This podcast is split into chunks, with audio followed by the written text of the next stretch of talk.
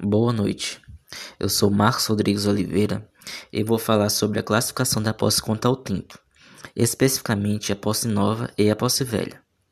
A classificação da posse quanto ao tempo, essa classificação é fundamental para a questão processual, para depois, futuramente, quando entrarmos com uma ação, seja de reintegração de posse, manutenção de posse, em teste proibitório.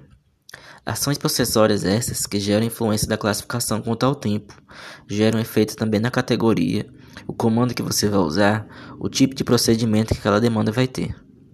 Dessa forma, a classificação quanto ao tempo na questão processual é dividida em duas modalidades: a posse nova e a posse velha.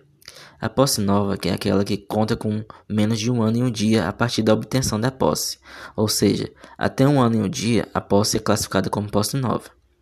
E a posse velha é aquela que conta com pelo menos um ano e um dia.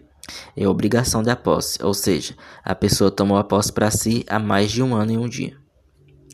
A definição se baseia na lei, sobretudo na antiguidade, em que diziam que uma colheita tinha um ano e um dia.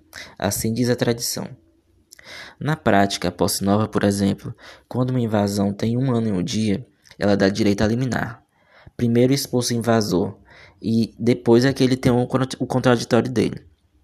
E quando a posse é velha, em mais de um ano e um dia, aquela invasão então só sai depois de trânsito julgado.